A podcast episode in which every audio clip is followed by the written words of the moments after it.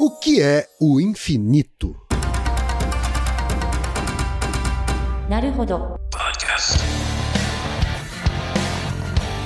Bem-vindo ao Naruhodô, podcast para quem tem fome de aprender. Eu sou Ken Fujioka. Eu sou Altair de Souza. E hoje é dia de quê? Fúteis e úteis. Você quer apoiar a ciência? Quer apoiar o pensamento científico? Quer ajudar o Naruhodô a se manter no ar? Ouvir os episódios e espalhar a palavra já é um grande passo. Mas existe um outro jeito. Quem possibilita isso é a Aurelo. Você escolhe um valor de contribuição mensal e tem acesso a conteúdos exclusivos, conteúdos antecipados e vantagens especiais. Além disso, você pode ter acesso ao nosso grupo fechado no Telegram e conversar comigo, com Altair e com outros apoiadores. Toda vez que você ouvir ou fizer download de um episódio pelo Orelo, vai também estar pingando uns trocadinhos para o nosso projeto. Combinado? Então baixe agora mesmo o app Orelo no endereço orelo.cc ou na sua loja de aplicativos e ajude a fortalecer o conhecimento científico.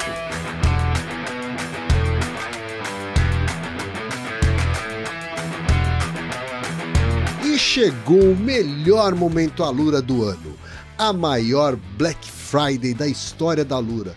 30% de desconto para fazer a sua matrícula. É isso mesmo, 30% de desconto, o maior desconto da história da Alura.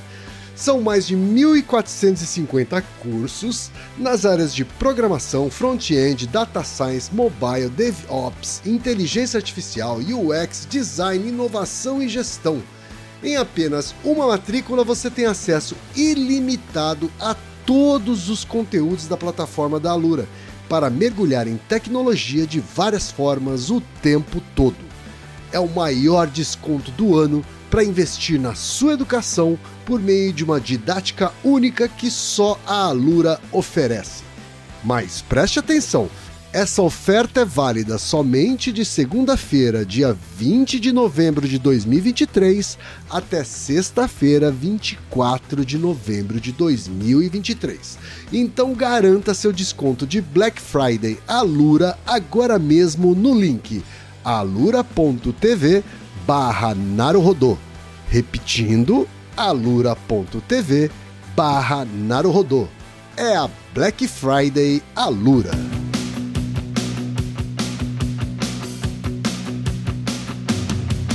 Altair, temos pergunta de ouvintes, Altair. Uma pergunta que Nunca acaba? Uma pergunta que nunca acaba? de demandaria um tempo infinito para ser respondida, mas vamos ter que discretizar esse infinito e, e trazer algumas as respostas parciais que temos até agora. Tá certo. Vamos tentar falar sobre infinito de uma maneira finita, então. Isso. É, vamos fazer um disclaimer inicial. Eu não vou dizer que tem quatro causas do infinito, assim, a, a ideia não é essa, né? E o desafio, né, que me tomou alguns anos dessa, dessa pergunta, o infinito tem definições, só que elas são definições meio áridas. Uhum. Esse episódio não é pro povo de exatas. Se você é, tipo, matemático mesmo, você vai ver que eu vou cometer umas obscenidades, elas são totalmente previsíveis e esperadas. Porque o, o conceito do infinito, ele é um conceito que une exatas humanas e biológicas, mesmo. Sim. E a ideia é criar essas pontes. Então eu, eu vou abrir mão do rigor, mas vou construir pontes que provavelmente, se você entende infinito por uma certa vertente, você não pensaria. Isso reflete muita angústia de uma das nossas ouvintes. Tá certo, então, até disclaimer feito. né? A primeira pergunta veio justamente de uma professora de língua portuguesa, a Lucineide Lima de Paulo, que é de Belfort Roxo, Rio de Janeiro. E ela diz o seguinte: Queridos Altair Ken, a qualidade do trabalho de vocês, que une precisão e simplicidade, me leva à decisão de lhes dirigir uma grande inquietação: o infinito. Sou infinitamente confusa porque eu não compreendo a noção de infinito. O universo é infinito? Você vai indo, vai indo e vai indo? Os números são infinitos? Aceito isso meio sem questionar porque não quero sofrer. Um, dois, três, ok. Mas me dizer que há um infinito entre os números, entre 1 e 2, entre 1,1 e 1,2, né? 1,1, 1,2, 1,3, e ainda tem o um infinito para o lado negativo. Gente, como conceber isso? Meu cérebro dá até tilt. Há um jeito dócil de assimilar a noção de infinitude? Abraços infinitos a vocês que tanto admiro. Ô Lucineide, muito obrigado pelas palavras. A gente é que admira a persistência de vocês aqui no, no Naruhodô. Ele ainda, ainda tira um sarro aqui de si mesma, Altair. Eu não sou de exatas, viu só? Sou professora de língua portuguesa. Será essa a razão de eu não digerir infinitos? Não, não é a razão. não é a razão, Lucineide. Embora o Altair já tenha dado disclaimer aí que a gente vai fazer um episódio dirigido para todo mundo, né? Exatamente. Não só pessoal de exatas. A gente tem também o e-mail do Fabiano Ventura, que é do interior de Santa Catarina, mas atualmente mora em Joinville e trabalha com vendas. E ele diz o seguinte: Olá, quem é o Taí? Como vocês estão? Estamos bem. Estamos bem, né? Apesar de tudo, apesar do mundo não estar contribuindo, né? Do planeta derretendo e guerras, enfim. Né? Mas estamos bem dentro do possível. Sempre ouço o pessoal parabenizando vocês pelo ótimo trabalho que fazem e eu quero começar diferente. Quero agradecer por fazer o que fazem. Realmente toda a pesquisa e curadoria do material que vocês fazem é extremamente cansativa, apesar de necessária, e aprender com vocês é muito legal. Continue enquanto fizer sentido. Continuar enquanto faz sentido é ótimo, hein, Altair? Esse é um bom critério, é um bom critério. É isso aí. Agora, falando da minha pergunta, essa é uma questão antiga na minha cabeça, mas nunca fui atrás de tentar encontrar uma resposta porque sempre me pareceu óbvia a resposta de que a matemática foi encontrada. Uma coisa que me marcou muito é que quando eu estava na faculdade, eu sou formado em engenharia, eu ouvi um professor falar: matemática é o idioma pelo qual a natureza se expressa e a física é a maneira que nós interpretamos o que ela diz. E na minha cabeça isso fez muito sentido. Só que recentemente a pergunta voltou a ecoar na minha cabeça quando eu vi no meu Instagram uma pessoa afirmando que a matemática era inventada. Não discuti porque eu não tenho nenhum argumento, mas fiquei curioso com o fato de a pessoa afirmar, e aí começaram a surgir alguns questionamentos. Se a matemática é o idioma da natureza, todos os idiomas que nós conhecemos foram inventados. Uma coisa que me fazia pensar que a matemática havia sido descoberta é que ela é perfeita, entre aspas, há muito tempo. Não teria como alguém ter pensado em tudo, mas aí eu lembrei das dízimas periódicas e pensei, meu Deus, tem falha? Aí lembrei que não pode dividir por zero. Infinito positivo e negativo. E nesse momento eu parei de pensar e percebi que daria um episódio muito bom. Tomara que vocês topem falar disso. Topamos! Jogou a bucha pra nós. Não restou outra coisa senão a gente topar. Altair, o infinito pode ser explicado de uma maneira acessível, mas com argumentos científicos, Altair? Pode, pode. Não, assim, o infinito é experienciado por todo mundo. É que as pessoas não percebem isso. O infinito é um conceito muito legal porque ele é, é de fato a, verten a intersecção entre a lógica, a filosofia e a matemática, assim. Hum. Eu, eu trouxe esse e-mail do Fabiano, porque ele, ele é muito bom, exatamente. Né? Primeiro porque ele jogou a bucha pra gente, né? Claro. Então, assim, a, a- tudo bem, eu te dou a resposta, mas você me dá o tempo. Então levou uns anos pra sair essa resposta. Então tá tudo bem. Acho que é um acordo justo, tácito. Justo, justo. É, Mas a, justo. a inquietação dele, né, é, é muito interessante, assim, porque ele fala: ah, eu, eu fiz engenharia, tal, tal, tal, aí me disseram que a matemática é inventada, a matemática é, ela é muito perfeita há muito tempo, não teria como alguém ter pensado em tudo. Aí eu pensei em dízima periódica, que é uma coisa que não acaba, né? Sim. 0,33333 vai embora. E aí, e aí, meu Deus, tem falha, né? Esse jeito de pensar é o jeito como os gregos pensavam a matemática. É um jeito grego, né? É um Ou jeito- seja, ele fez uma reflexão filosófica aí, Exatamente. Não? Não, é uma inquietação Uhum. filosófica que é, é recorrente, volta nas pessoas. Certo. As pessoas têm a, a- a noção de que a, a matemática, assim, é algo inerentemente perfeito, que descreve a natureza e, e- e é a linguagem da natureza. Uhum. E, e, inclusive, muitas pessoas de exatas caem nisso. As pessoas não acreditam, mas eu tenho muita dificuldade de matemática. Uhum. Assim, na- na- nas matérias da escola, eu nunca, eu nunca tirei 10 em todas. Eu sempre tirei nota média. Eu tirava 7, mas em tudo. Uhum. Eu era médio em tudo Certo. tá? Então, assim, eu não tinha uma matéria que eu ia melhor. Eu ia igual em todas, médio. E a matemática era o que tirava mais da minha média, sabe? Era, era o que puxava mais. né? Eu sempre tive dificuldade em matemática. E é por isso que eu me esforço muito, assim. Eu, eu fico batendo nas coisas que eu tenho dificuldade, sabe? Eu não, eu não fico reduzindo as coisas que eu tenho mais facilidade. Eu- Sim, ah, sim. é, estudo, é, eu estudo ainda matemática com frequência. Eu tenho muito contato com matemáticos mesmo, né? Puros e aplicados e tal. E a. A matemática é, um- é uma pessoa exigente. Ela não se vende barato. Tá. Tá? Essa é a ideia. Aham. Né? Então é, é por isso que tem uma aura de, de uma coisa intelectual demais, ou, ou que seja inacessível. Ela não é inacessível, ela só é difícil. Certo. E ela é difícil pra todo mundo. Seja você que se acha burro por matemática, seja você que é pesquisador com doutorado, pós-doutorado em matemática. É difícil pra todo mundo. Uhum. Tá? Então é uma coisa que não se vende barato. É, é- é essa a ideia.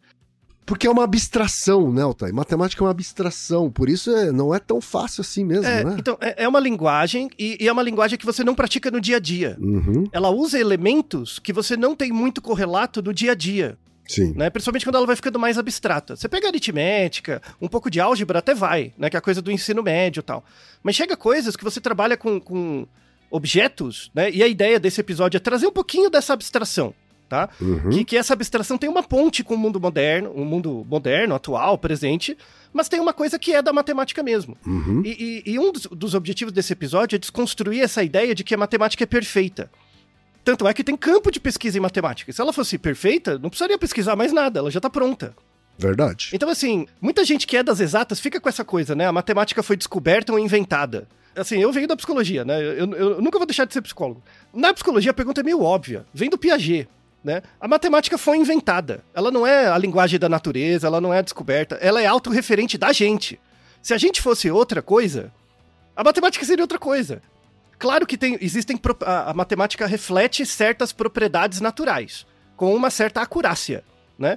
Sim. Só que, só que assim, eu dizer que a, por exemplo, né? Eu dizer que a equação da força na física é F igual a m vezes a, e essa equação descreve bem fenômenos, não quer dizer que os fenômenos acontecem por causa da equação. Então, uma equação descreve o como de uma coisa, mas não o porquê. Por quê? Porque, Uhum. eh, por exemplo, é- é, F igual a m vezes a foi descoberto pelo Newton. Se o Newton, num, num contrafactual qualquer, se o Newton não tivesse nascido, tivesse sido outra pessoa, ou, na época do Newton, né, que era 1600 e pouco, não tivesse a peste negra, que obrigou ele a ficar internado em casa e criar o cálculo diferencial, a ótica, porque estava sozinho em casa. Uhum. Não tinha videogame, não tinha internet, Netflix. Aí ele criou tudo, cálculo, a, a- a ótica e tal. Se, se isso não tivesse acontecido, a gente chegaria na mesma conclusão, só que de outro jeito, por outra pessoa. né? Então, o- o- eu, vou começar com um argumento barra de humanas, né? Que assim, um argumento por que, que a matemática foi inventada. Ela não é uma descoberta. Né? Ela, não é, ela não é a linguagem da natureza. A linguagem tem um. A, a natureza tem regras que são dela. Nós não somos onipotentes. Você dizer que a matemática é uma regra, é, é a, é a linguagem da natureza, é, na verdade, você achar que você é onipotente em relação à natureza. E que você entende todas as regras pelas quais ela funciona. Isso não é verdade. Sim. E outra coisa, a matemática que a gente tem hoje, né? Claro que ela tem todo um rigor e tal, mas a matemática não deixa de refletir questões históricos sociais. Tá? Uhum. Então, por exemplo, se a, tive- a gente tivesse um futuro diferente, em que a matemática fosse mais descrita, a matemática ocidental, tivesse mais peso da matemática africana, moura e, e árabe, a gente teria outras coisas. Né? A, gente- a gente teria, a gente teria descoberto coisas antes do que foi descoberto e teria problemas que não teriam sido resolvidos até hoje Uhum. sabe? Então, i- imagina a matemática como se fosse uma, é, um lago. A matemática é um lago, só que sem borda, tá? E você vai colocando água. Vai colocando água, ele vai enchendo, vai, vai construindo uma forma. Dependendo da densidade da água, das características da água, a borda final vai ficando diferente. Mas não quer, que, não quer dizer que você chega na borda final do lago. Você chega na borda final da água que você colocou. E dependendo da densidade, eu tô fazendo uma analogia física, mas essa densidade pode ser um momento histórico, pode ser uma guerra que você ganhou ou perdeu, né? Então, o- a, a matemática que a gente tem é muito influenciada pela lógica grega e hoje em dia europeia e americana. Mas tem, teve muita matemática que foi subestimada na Arábia, no- na África. Teve sacadas, né? Maimônides é um exemplo, aí eu não vou entrar para não divergir muito, mas tem muita matemática em outras regiões que se tivesse absorvido, tido sido absorvida a tempo, ge- geraria outros tipos de solução que a gente tem hoje, tá? Então assim, só, só para resolver essa pergunta do é, uma dessas perguntas do Fabiano, né? A matemática não é a linguagem da natureza, é a linguagem que os homens dão para a natureza. Não exclua o agente da explicação, tá? Essa é a pegada. Uhum. Uhum. E, e esse homem é um homem, homem, masculino, branco, é, europeu e grego, tá? Tem essa pegada. E- então existem outras linguagens possíveis, assim como existem outras linguagens no mundo. Né? Então essa Aham. coisa de você falar que todos os idiomas foram inventados, claro que foram, né? Existe um raci- assim, eles não foram inventados intencionalmente. É uma construção coletiva, mas é uma invenção, né? Se você pensar toda a gama de sons que a gente consegue produzir é muito maior Uhum. do que qual- qualquer língua que existe. Tanto é que a língua é uma simplificação, né? A língua é uma função simplificada a partir de toda essa expressividade que a gente tem na natureza. Então, isso dá uma outra paulada no pensamento. Muita gente de sociais, assim, que estuda pouca matemática, é assim, né? Fica achando que a, a biologia reduz, né? A biologia simplifica o pensamento social. É bobagem, é o contrário. Se você pensa na natureza biológica, a natureza biológica tem uma variabilidade tão grande, muito maior do que qualquer sociedade que você imaginar. Só que isso é incompreensível à luz da visão de seres não onipotentes como a gente. Então, a gente que não é capaz de verificar a variabilidade da natureza. Então, a gente acha que a biologia simplifica, mas na verdade não. Se você pensa a seleção natural, ela modela por variabilidade. Ela não modela a média, ela modela a variabilidade. E essa variabilidade é muito maior do que qualquer sociedade que a gente pode imaginar. Então, a gente tem as sociedades reais, mas a gente tem uma série de sociedades potenciais que poderiam ter existido né? Aham. Mas não existiram por conta de certas demandas, forças e, e consensos sociais que estão para muito além da imaginação de um ser individual não onipotente como a gente. Certo. É- essa é a primeira grande resposta, tá? E o que, que o infinito tem a ver com isso? O infinito reflete isso. O, o infinito ele pode ser expresso de vários jeitos. Assim, quem é, é- depois dessa primeiro preâmbulo, Uhum. pensa comigo, ó, eu não dei nenhuma resposta ainda. O que, que você acha que é o infinito? Eu não sei descrever o que é o infinito, mas é engraçado que quando se fala em infinito, ou quando eu, eu falo a palavra infinito, a imagem que me vem à cabeça é de um breu, Aham. é de uma coisa escura, uma coisa sem luz, sabe? Ampla. Ampla e, e indescritível, assim, sabe? A não ser dizer que é escuro. E, e- você relaciona com o espaço? É, relaciona com o espaço, eu acho. E, e, e relaciono também ao mesmo tempo com as menores partículas. Sabe assim? É- Essa sensibilidade é boa. Mas assim, descrever é difícil. Isso, então, é, é, o, o que, o que ajuda a gente a entender o infinito como uma coisa, né, é, é as descrições. Mas a, a- sua descrição é bem sensível. Por exemplo, o- uma definição de infinito, que é uma definição meio besta, assim, o infinito é o contrário de finito. Então, assim, eu vou, eu vou- fazer níveis de descrição, tá? Sim. O infinito é o contrário de finito. Tá. Mas uma coisa finita eu consigo de- definir. Uhum. Então, o que, que seria um- uma coisa finita? Uma coisa finita é uma coisa descrita por um processo de contagem em um tempo finito. Uhum. Deixa eu te dar um exemplo do que seria uma coisa finita, tá? É como um processo de contagem. Como é que você sabe que uma coisa é finita? Porque você consegue contar ela. Porque você tem que chegar no final. Verdade. Não é verdade? Então, Boa. é- essa é a primeira Boa. sensibilidade. Como é que você sabe que uma coisa é infinita? É uma coisa que você não consegue contar. Não chega no final. O finito chega, Uhum. né? Certo. Então, por exemplo, ó, imagina um copo, sabe um copo americano? Esses copos de boteco, Uhum. né? De mesa de bar, de, de, de, de ferro, tá? Tem aquele copo padrão americano. E sabe que é um MM, o chocolatinho, Uhum, o MM. Quantos MM você consegue colocar num copo americano? Você tem um palpite? Sei lá. Não tem, não tem, não tem certo e errado. Algu- é, algumas dezenas, vai. Tá bom. Mas você, você percebe que é um número finito?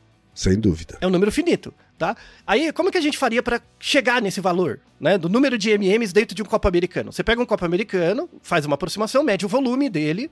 Um copo americano tem mais ou menos 190 ml, né? Uhum. E aí você pega um MM e mede a largura, a altura e o comprimento pra calcular o volume de um MM, Sim. né? É, é, Uhum. um MM ele tem uma largura de 6 milímetros, uma altura e, um e um- uma profundidade de 1 milímetro, né? E aí é, é, você converte isso, vai dar 0,6 mililitro, tá? Um- em volume. Uhum. Aí você pega 190, divide por 0,6, dá 317 mms. É uma aproximação. Então, dentro de um copo americano, cabe 317 mms. Tá? Então, você chega nesse número aproximado porque você sabe a priori que a quantidade de mms num copo é finita. Então, dá pra você contar. Po- Pode ser que dê trabalho, Sim. mas você pode contar. Então, imagina o copo cheio de mms. Você pega um, conta um, dois, três. Isso é um processo. É um processo de contagem que pode demorar muito tempo, mas é um tempo finito. Uhum. Se você leva um tempo finito para contar uma sequência de coisas, é um processo finito. Então você tem uma coisa finita. Perfeito. Tudo bem? Uhum. Tá? Agora imagina que nesse copo de americano, em vez de ter MM, tem glitter. Sabe aquele glitter que o povo usa pra poluir Sim, o mundo na- sim, na- no carnaval, sim. né? Então, Isso. você enche aquilo lá com glitter até a boca, né? O glitter são bolinhas minúsculas. Uhum. Quantas, quantos, quantos pontinhos de glitter tem numa, no copo americano? Complicado. Complicado. Bem mais difícil Isso. de medir. Mas você sabe que é possível. Assim, Sim. dá muito trabalho, mas é possível, porque é finito, Uhum. tudo bem? Sim. Então, a, a gente define o, o finito com, com base nisso, né? Um processo de contagem que, com, com um tempo finito, você termina, tá? Mesmo que demore muito. Perfeito. Mesmo que demore mais que a sua vida. Ainda continua finito, porque uma hora acaba, Uhum. tá? Sim. O infinito seria o contrário disso, né? É uma definição inicial, assim, é- é- é- tá, melhorou. A gente saiu do nada, deu uma melhorada, tá? Uhum. Deu uma melhorada. É, então, mas ainda. ah, né? Aí vale a pena falar um pouco da história. Assim, a primeira vez que o infinito foi citado, né, pelo menos num texto escrito, Ah. foi um texto de Anaximandro em 500 a.C. Quem, quem é Anaximandro, Altair? Ah, Anaximandro, é um- ele é, é naquela época que todo mundo era filósofo, matemático, tu- tudo junto. né? Aham, Então, tá. o, o- o Anaximandro ele fazia parte da. O Aristóteles veio um pouco depois, né? Ele fazia pa- parte de uma escola. Na verdade, a gente falou um pouquinho dele, mas não, não citando o nome dele, no episódio 171. Por que, que o, o papel, o tamanho do papel sulfite era um A4? Né? Que a gente descreve a, reli- a religião pitagórica. né? Aham. Então, o- o- os gregos, na época lá do Pitágoras, eles não viam a matemática como uma ciência, eles viam a matemática como uma religião. Né? Era uma religião com dogmas. Né? E os dogmas da religião é, é, pitagórica diziam que a matemática era exata. A matemática, se você estuda matemática, você vai descrever os princípios da natureza. E daí que surgiram a proporção áurea, aquelas coisas todas, né? Regras de. de e, e tem tudo a ver com a arte grega, né? Uma coisa simétrica, bela, né? Uma coisa é, harmônica, né? É, é, isso tem muito a ver com, com o ideário grego, né? Principalmente essa percepção pitagórica. E aí o coitado do Hipasus de Metaponto, que era o cara que a gente descreveu no 171, episódio dedicado a ele, que ele foi o primeiro cara que descobriu o número irracional. Ele descobriu raiz de, raiz de 2. Aí quando ele descobriu raiz de 2, que é um número que não tem fim, né? E aí a mesma angústia do nosso ouvinte aqui, o coitado, o, o Fabiano, a dízima periódica. Acabou, lascou-se, né? Então ele... ele- Pi, né? Quando descobri, quando as pessoas falam, começaram a falar de pi, Isso, exatamente, pi, né? Aí o que aconteceu? Então, nesse episódio, no 171, você mostra, Hipasus de metaponto mostrou, poxa, existe um número que é a divisão de dois números inteiros, não dá inteiro. né? Aham, Aí os, os amigos dele falou, é, a conta parece que não tá errada. Então o que, que a gente vai fazer? Mudar a nossa religião ou matar o cara? Óbvio que matar o Aham. cara, né? Aí Claro. mataram o cara, pra não dar conta da religião. Triste, né? Triste, tá? Então, assim, Anaximandro era dessa época, tá? Certo. E aí ele, ele, ele descrevia, assim, uma, a ideia de infinito, ele chamava de apeiron. Apeiron em, em grego é infinito. Apeiron. Tá. Né? Só que aí a- a- é interessante que o- os gregos, eles tinham medo do infinito. Porque o infinito mostrava uma falha, né? Hum. Assim, mostrava uma falha. Isso tem a ver com a concepção de Deus deles. Né? A concepção de Deus, mesmo Deus sendo falho, né? Tem aqueles deuses falhos que cometem problemas, que sofrem e tal. É, é, é tudo parecido com o que a gente tem Aham. né? Então, assim, eu quero, eu quero virar um deus a partir do momento que eu entendo as regras da natureza que são dadas por seres imperfeitos. Então, como os deuses são imperfeitos, mas as coisas têm uma certa regra, eu, como um ser imperfeito, mas parecido com aquele, só que eles têm poderes extra-naturais, né? Supranaturais, se eu descobrir essas regras, eu vou me tornar um deus. Né? E aí tem muitos, muitos casos disso, né? Então, a busca de Anaximandro, enfim, outros filósofos também. E aí eles tinham medo do infinito. Né? Euclides, por exemplo, quando ele. ah, O grande livro de Euclides, né? a- a- o, o de geometria, porque os, os gregos faziam matemática com uma régua, um esquadro e um compasso.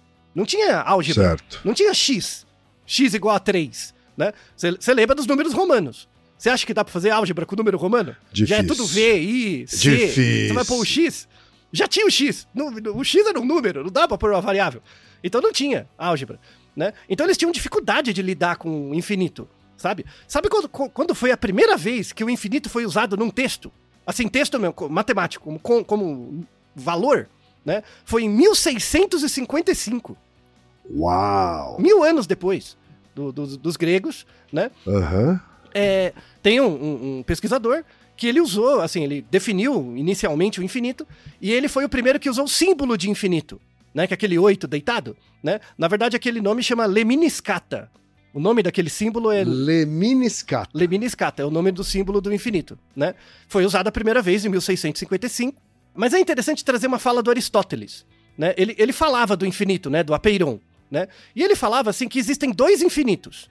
Tem um infinito potencial e o infinito atual.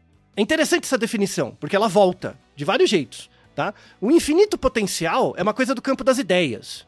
Assim, quando você pensa em infinito, por exemplo, que na, na sua cabeça, né, é o infinito potencial.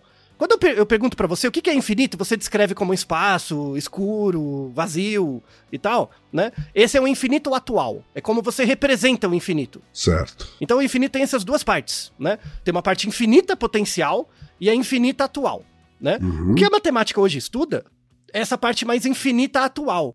Mas tem essa ideia, tem uma, um, dois infinitos meio que competem, assim, ou, ou trabalham juntos.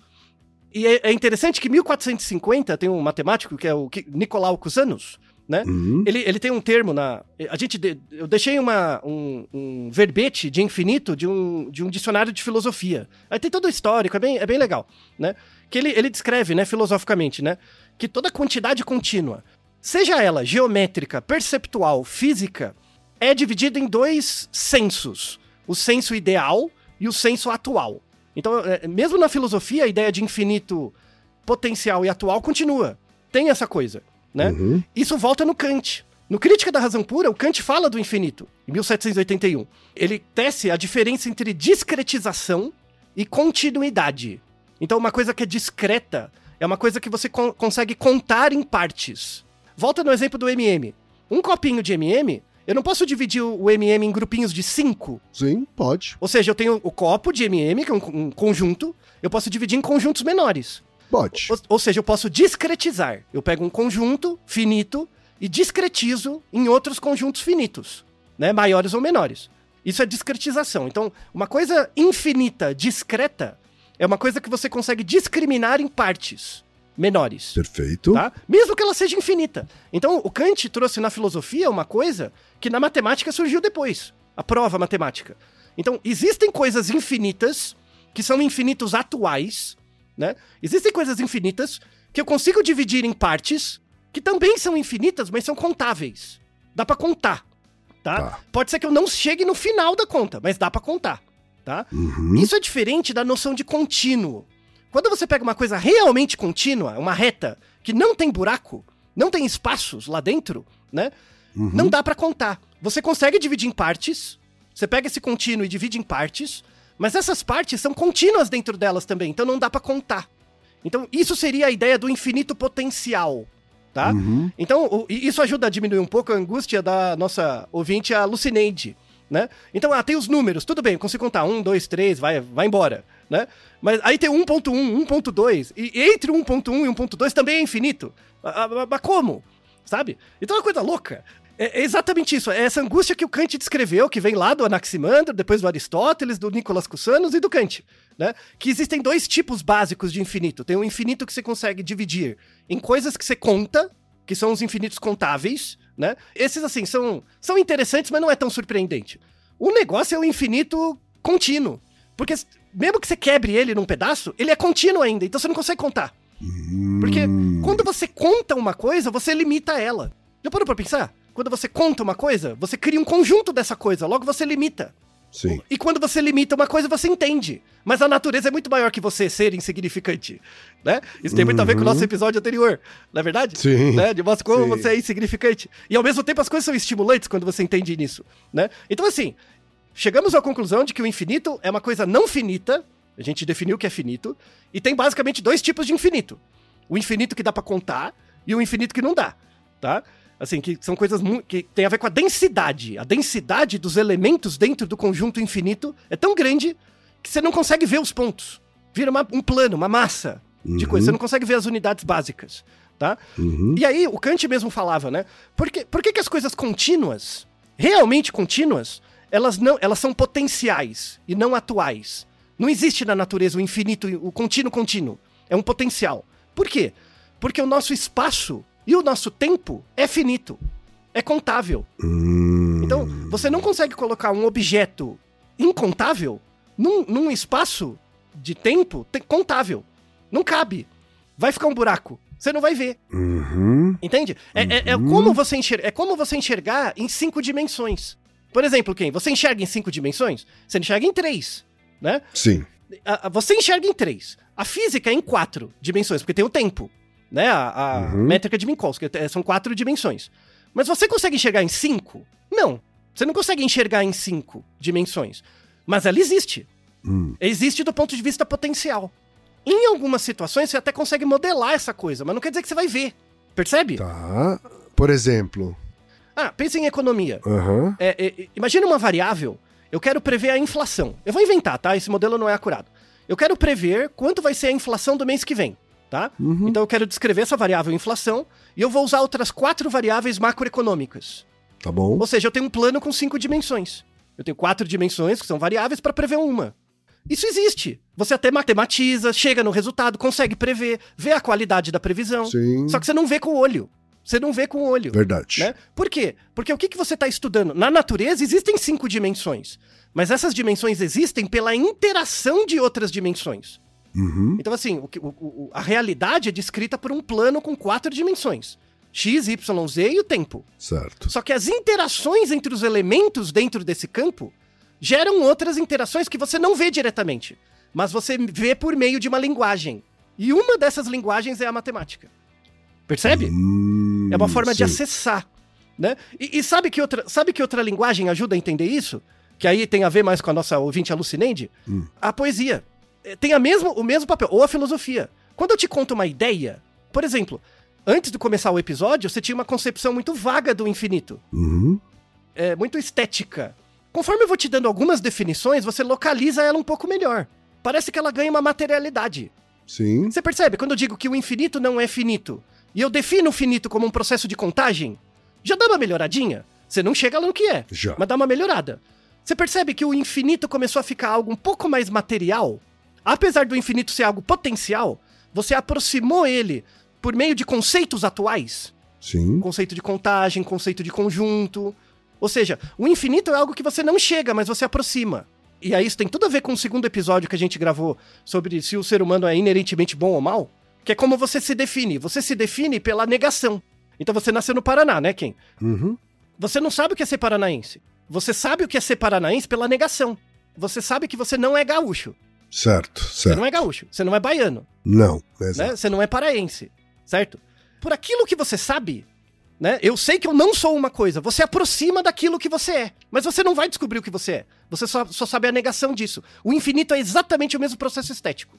É uma entidade potencial que tem correlatos atuais, presentes, como dizia o Aristóteles, que a gente descobrindo regras de diferentes campos do conhecimento, a gente aproxima ele. E nesse sentido a gente ganha a concretude do infinito. Mas a gente nunca tem uma dimensão do infinito que é misteriosa mesmo, por conta da nossa insignificância, Uhum. né? Então a gente Certo. acha que o infinito é paradoxal, quando na verdade a gente que não é onipotente. É só isso. A gente coloca a culpa, ah, o infinito é paradoxal. Não, a gente que é errado. A gente que é zoado. Né? A gente que é modelado por um, um senso de. um processo de seleção natural que não tem consciência de si mesmo, cujo força evolutiva é pra gente se reproduzir pra sobreviver e não pra entender o mundo. O errado é a gente. Tá? A natureza tem as regras delas. Tá? A gente que é zoado, a gente que lute. N- Não é interessante essa, essa parte filosófica? assim? Muito. né? Muito. E aí eu muito. vou. Eu vou a- a- cê- é, é, você me fez adiantar um pedaço. Só pra dar um vislumbre dessa ideia, pra parte de humanas. Eu quero dar uma explicação poética do que seria o infinito. Tá? E aí é um exercício rápido, todo mundo vai fazer, você também vai fazer, quem? Tá? Um exercício rápido. Uhum. É o seguinte, então, ó, preste atenção no que eu vou falar, tá? E, e tenta, assim, é, é, não, não julgue, não julgue, só, só sinta, tá? Uhum. É, é, pronto, quem? Pronto, Reginaldo? Uhum. Sim? Então, assim, ó, o exercício é o seguinte: feche os olhos, conte até um. É assim que parece uma eternidade. Isso que é o infinito. Entre o zero e o um, passou uma quantidade infinita de unidades de tempo quantificáveis, que, que não é mensurável Sim. entre 0 e 1. Um. É assim que parece a eternidade. A eternidade é um processo tão longo que você não sabe o que é. Você não, não tem nem capacidade de es- expressar ele. Né? O infinito, o tempo infinito ou a questão infinita, você não consegue. Nem o universo é infinito. Uhum. Mas você, o universo é repetido. A cada momento que você para, olha pra você mesmo e conta até um. Aquele momento é o momento onde você sente o infinito pra dentro Uhum. e um pouco pra fora também. Então o infinito você vivencia continuamente. Continuamente. Certo. Não é bonito? Essa é uma parte estética Aham. tá? Mas agora vamos, assim, é, é, falta carne, porque aqui tá muito Eu, abraçado. eu- eu diria, eu diria até que essa, essa definição mais tilelê aí é a que, a que conversa comigo de maneira forte. Isso, então, exato. A, a ideia é dar várias definições para que. Não é para que você escolha qual conversa melhor com você. É que você perceba que tem várias. Porque a gente, nós todos somos falhos e limitados. E a ideia é você, quanto mais definições você tiver, mais rica é a sua definição intelectual individual. Essa é a ideia. Não é ficar com a definição tilelê, ela é falha também, ela é ruim. Porque você pode usar isso para extrapolar para várias coisas zoadas também. Assim como a definição estritamente matemática, você pode usar isso para Tem suas limitações também. é claro, e você Uhum. pode usar isso, por exemplo, para ser colonialista, né? Ah, você que não entende isso é porque você é uma raça limitada, você não é bom o suficiente pra ser eugenista, quando na verdade você é só um tapado, mais um, né, limitado também. Agora vamos para uma parte um pouco mais matemática. Então assim, você já entendeu que o infinito tem a ver com contagem, Uhum. né? E a questão é se eu consigo contar até eu consigo chegar no final ou não, tá? É uma, é uma ideia Uhum. assim. Você deve ter estudado, você estudou na escola com certeza os conjuntos de números. Lembra? O conjunto dos números naturais, dos inteiros e tal. Sim. Então, imagine na sua cabeça uma reta com os números naturais. Por isso que chama natural, não tem negativo. Número natural, 0, 1, 2, 3, vai embora. Uhum. Esses são os naturais, tá? Qual que é o tamanho desse conjunto? Qual o tamanho do conjunto? Infinito. Infinito, ótimo, tá? O conjunto. Isso, porque vai embora, né? Agora imagina os números inteiros, que é o conjunto Z. Os números inteiros, Uhum. ele, ele é, é parecido com os naturais, só que tem os negativos do outro lado, tá? Por isso que é chamado número inteiro, porque ele é inteiro, mas não é natural. O natural inclui. O natural é co- coisa que você vê na vida. Zero, um, dois, três bananas, quatro, tá? Sim. Os inteiros são os negativos. Não tem número negativo na natureza. Na natureza não tem meia, ba- menos uma banana. O negativo é somar com o inverso. A gente fala muito no, no, no episódio duplo, que eu, eu pessoalmente gosto. Que é, eu explico lá o que é número complexo, né? Que é um 135 e 136. Como que eu sei que eu sou eu mesmo e não você, tá? E aí eu entro nessa parte. Mas, ó, pensa comigo, fala com o coração, tá? O, o- tem o, conjunto, o tamanho do conjunto dos números naturais, tem um certo tamanho, e os números inteiros incluem os negativos. Qual que é o tamanho do, do conjunto dos números inteiros? Pra mim é infinito também. Isso, é, é infinito também, tá? Mas qual dos dois é maior? É o natural ou é o inteiro? F- Com o coração, coração, não. Então, cê- intuitivamente o, o de inteiros, né? Porque ele tem infinito pra um lado e pro outro. Exatamente, não parece? Exatamente, tá? Aham. Aí a gente vê a contradição do infinito e por que que ele não é um número, necessariamente. Ele não partilha a mesma, a mesma questão do número, tá? Coloca a reta dos naturais e a reta dos inteiros, uma em cima da outra. E faça correspondências de um com o outro. Então, por exemplo, o zero do natural bate com o zero do inteiro. Beleza. Sim. Um do natural bate com um do inteiro. Beleza. Sim. Aí eu vou fazer assim, ó. Eu vou pegar, porque você concorda que o natural só tem um lado e o inteiro tem os dois lados, positivo e negativo? Sim. tá? Eu vou fazer Uhum. assim, 0, 1, aí eu vou pegar o 2, o 2, e jogar pro lado do menos 1. Eu pego o 2 e jogo pro lado do menos 1, Bom, tá? ok. Aí o 3, eu vou jogar pro lado do 2, positivo. O 4, eu vou jogar pro menos 2. Tá. Tudo bem? Você concorda que eu tô criando duas séries de números? Sim. Então, de um lado vai ter 0, 1, 3, 5, 7, 9, vai ter os, os ímpares. Uhum. E do outro lado vai ter os pares, Uhum. tá? 0, 2, 4, 6, 8, vai ter os pares. Sim, com sinal negativo, é. Isso, do lado negativo. Ou seja, os dois conjuntos não são infinitos? Sim. mas vai ter uma total correspondência entre todos os elementos. Todos os elementos dos naturais vão ter um parzinho nos inteiros. Logo, o tamanho dos dois infinitos é igual. Hum, Você parou pra pensar? Sim. O tamanho dos infinitos é igual. Mesmo, assim, Eu, eu- eu tinha pensado de uma outra forma até, assim, né? Porque eu respondi intuitivamente, né? Porque, enfim, né? é, o natural, o, o infinito dos números inteiros parece maior, né? Porque tem infinitos dos dois lados, etc. Mas também a gente tende a enxergar como se as coisas fossem só para direita e para esquerda, assim, né? isso. E aí fica dando essa sensação de que os inteiros têm, um- é o infinito maior. Exato. Quando na verdade eles podem ir para qualquer sentido e aí não necessariamente um tem um tamanho maior que o outro. né? E, e- e a questão de não ter fim, Aham. né? Como não tem fim, sempre vai ter uma correspondência, né? Sempre vai ter uma função que liga eles e, e vai ter uma correspondência de um ponto para outro, né? Isso em matemática, você viu no colégio, é chamado bijeção. Lembra de função injetora, bijetora? O nome você lembra. O nome já bateu no seu hipocampo. Mas, mas eu não lembro o que, que é isso. Não, então, assim, quando você tem dois conjuntos, que para cada elemento de um conjunto tem um parzinho no outro, Eles são bijetores. Ah. Então eu vou do A1 do A do conjunto 1 pro A do conjunto 2 e volto. Sim. São bijetores. Certo. Tá? Aham. Então isso é chamado bijeção. Então existe uma bijeção entre o conjunto dos naturais e dos inteiros. Certo. Cada elementinho dos, dos- dos naturais bate no inteiro. Como tem uma correspondência dos dois, eles têm o mesmo tamanho. Então, assim, Certo. você não sabe o tamanho real do. Porque é infinito. Você não sabe o tamanho. Isso, é. mas você sabe que tem Você uma só sabe que correspondência. são iguais. Isso. Mas não é sabe que tem o mesmo tamanho, não iguais. É bem contraintuitivo. Exato. Né? E essa, essa contradição tá na natureza? Não, tá na gente. Porque a gente não é capaz de contemplar o infinito na, na sua dimensão potencial. É por isso que a gente não entende. Depois tem o conjunto dos números racionais. Lembra? Porque a, a primeira é 0, 1, 2, 3, 4. Aí tem meio, 3 sétimos, né? Tem os números quebrados, tá? Os números racionais. Aham. Aí você, assim, aí não dá pra fazer por áudio, mas imagina um, um eixo cartesiano, x e y, Uhum. em que x está nos inteiros, z, e o y também nos inteiros, né? Certo. Se você tem um, um- uma- um gráfico x e y e você pega um ponto, um ponto no gráfico, esse ponto não vai ter uma coordenada no x e no y. Sim. Então você não consegue imaginar esse plano xy como uma matriz de pontinhos, Sim. sendo que cada ponto tem uma coordenada no x e no y. Correto. Ó, eu pego um eixo de números inteiros e eu consigo colocar nessa matriz de pontinhos todos os racionais. Aham. Todas as frações vão estar dentro dessa matriz. Vai ter um pontinho para elas. Ou seja, os números naturais, os números inteiros e os números racionais têm o mesmo tamanho. Mesmo parecendo mais coisas. Tem tudo o mesmo tamanho. Porque o infinito não tem fim. Uhum. É, é muito louco. Certo. Então, até aí, eh, já tava bugando a galera, né? Aí, assim, a- isso aí até o, até o século XVII, beleza, já sabia. O bagulho chegou ao século XIX.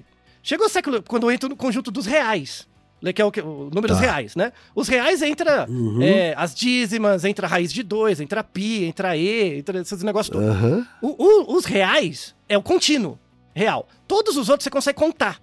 Né? Mesmo que seja uma conta infinita, mas você consegue contar. Tem- chega no final lá, 5 quartos. Verdade. Tem, tem um, um final. O real você não consegue contar. É contínuo mesmo. É. E aí, Não com- existe um ponto do, de uma dízima no eixo X É, dessa chega. matriz Isso. bidimensional. é, É. quando você chegar lá, já, já não é ela, porque tem mais, sabe? Então, sim. então sim. a analogia que eu sempre faço é assim: é, é, pensa o número pi. Pi é 3,1415, vai embora, vai embora, tá? É, Imagina que isso, né? Você plantou uma árvore e hoje essa árvore tem 10 anos. Sim. Ok. Algum dia na vida dessa árvore, ela teve 3 anos? Sim. Algum dia dessa vida, da vida dessa árvore, ela teve pi anos? Sim. Teve, isso passou. né? Ou seja, na natureza existe essa quantidade infinitesimal, só que você não consegue captar, porque você é falho. Você é discreto, a natureza é contínua. Aham. Você é um ser discreto. Tá? O objeto de medida que você usa pra medir é discreto, mas a coisa é contínua. Aham. Percebe? Tá? Então é. Buga mesmo, buga mesmo. Aí, o grande cara, e é- inclusive eu deixei na descrição um- uma biografia simples da vida dele, o George Cantor, século XIX, ele mostra que o- os reais é um conjunto maior que os outros. O conjunto dos reais é um conjunto maior, porque você não consegue contar. Aham. E aí tem uma prova com meio de uma, por meio de uma matriz que você pega a diagonal. Né? A diagonal dessa matriz sempre vai ser um número real, diferente de qualquer outro número real que você estiver olhando. Então, a- aí a matriz fica mais difícil, tem uma referência, mas a ideia que ele mostra é que ele descobriu, mostrou, né, que existe os infinitos contáveis, que é o número dos naturais, dos inteiros, dos, dos racionais, e os infinitos incontáveis. Ou seja, ele foi o cara na matemática que juntou com a filosofia do, do Aristóteles e do Kant. O que o Aristóteles e o Kant falavam na filosofia, daquela coisa do contínuo e do discreto, ele pegou e formalizou matematicamente. E aí o que aconteceu com ele? Tinha outros matemáticos da época que começaram a fazer um bullying sério com ele. Mesmo. Eita. Porque uma coisa que o Cantor falava tinha implicações, isso era século XIX, é a mesma coisa dos gregos. Muita gente que é matemático raiz, roots, que se não sai de casa, né, começa a ter uma visão muito religiosa da matemática. Que a matemática é a linguagem de Deus, sabe? Uma coisa assim. E não é, velho. Não é. Quando o Cantor mostrou essa, essa coisa que tem coisas que não dá pra provar, né? É. Não, tem como não tem como contar. Não dá, né? É, ele provou que é impossível contar. É impossível contar um, um conjunto infini- infinito não contável. Ele provou isso. Você percebe que a matemática não é perfeita? Não, como assim que é? Eu provei que é impossível fazer uma parada, né? Aham. Aí os outros matemáticos fizeram um bullying tão grande com ele, com Cantor, que durante décadas da vida dele ele sofreu de depressão crônica. Ele teve uma vida miserável. Caraca. Miserável, cu- culpa dos putos crentes do inferno. Que atrasa- igual o Ipasos de Metaponto. Um morreu afogado, outro morreu deprimido, né? Inclusive, nessa, nessa descrição da vida dele, tem um relato do psiquiatra dele. Que fala, assim, do quanto ele sofria mesmo. Tipo, ele sofria bullying direto, o tempo todo. Aham. né? Então, aham. ele, ele realmente deu a vida dele para mostrar que hoje é um dado, assim. Ele criou toda uma área nova da matemática, que é a teoria de conjuntos e tal.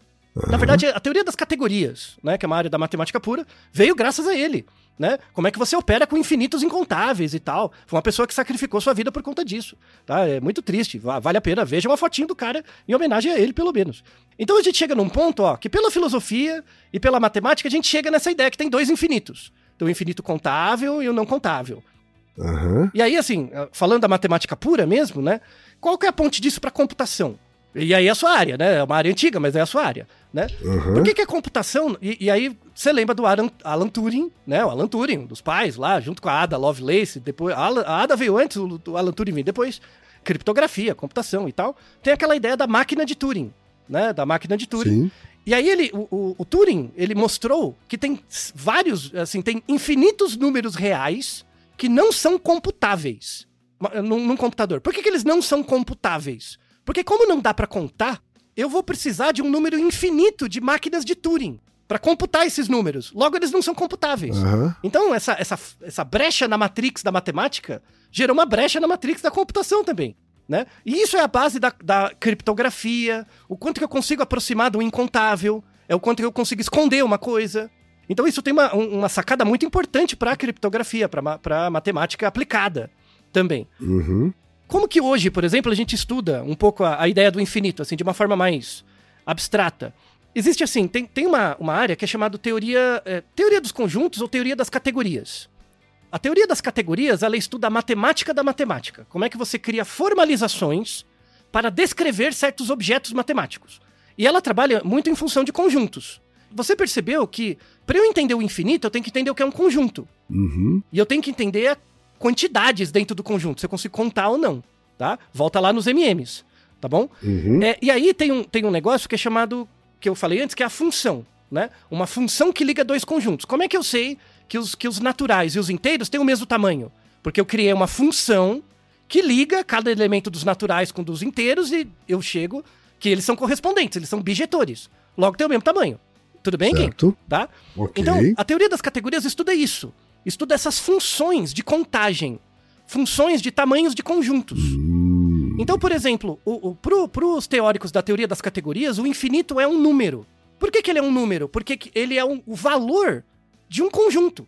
Ele não é um número. é- Ele é o número de elementos de um conjunto, ele não é um conjunto. Então, pro, pro pessoal da teoria das categorias, o infinito é muito importante. Porque ele é de fato um número. Ele é o número que descreve um valor associado com um conjunto. Isso é uma coisa. Pra quem é da álgebra, Mas ah, ah, pi, pi seria um elemento? pi seria um elemento. Incontável. Pi seria um elemento. Incontável. Mas ele é um elemento. Ele é definido. Ok, né? Eu defino pi pela divisão de dois números inteiros. Eu chego em pi. tá bom. É lá o círculo, o diâmetro pelo comprimento dá, dá o pi. Acabou. Tá? Aham. Então eu defino ele, se eu defino ele existe, ele só não é contável. Mas ele tá lá. Ele faz parte do conjunto. Aí eu tenho que criar um conjunto com, com características particulares onde o pi more. Aham. E outros números. Aí Certo. você vai estudar propriedades disso e tal. Né? A teoria das categorias e tal. E aí existem duas leis, não leis, mas dois axiomas, vai, básicos, né? Da teoria das categorias. Uhum. Um é o axioma da escolha. Que quem é matemático delira com o axioma da escolha, porque não dá pra testar ele, né? O axioma da escolha diz o seguinte, né? Que a, se você tem um- uma família arbitrária de conjuntos e você sabe com certeza que nenhum desses conjuntos é vazio, eu tenho vários conjuntos, imagina várias bolinhas. Eu tenho vários conjuntos e nenhum deles é vazio Tá. tá? Eu consigo criar uma função que consegue sortear esse conjunto, dentre outros, eh, certamente. Então, por exemplo, imagina um saco cheio de conjuntos. Aham. E eu pensei na minha cabeça uma ordem de conjuntos. Eu consigo criar uma função, por mais complexa que ela seja, eu consigo ir naquele, naquele barril de conjuntos e sortear um conjunto de conjuntos igual que eu tô pensando. Tá bom. Ok. Tudo bem? Esse é o axioma da escolha, tá? Só que não dá pra provar isso. Por que, que não dá pra provar? Porque o, o- o conjunto dos números reais não é contável? incontável, Sim. não dá pra contar ele, né? Sim. Eu só vou dizer que isso é verdade, que existe essa função, se eu conseguir contar. E eu não consigo.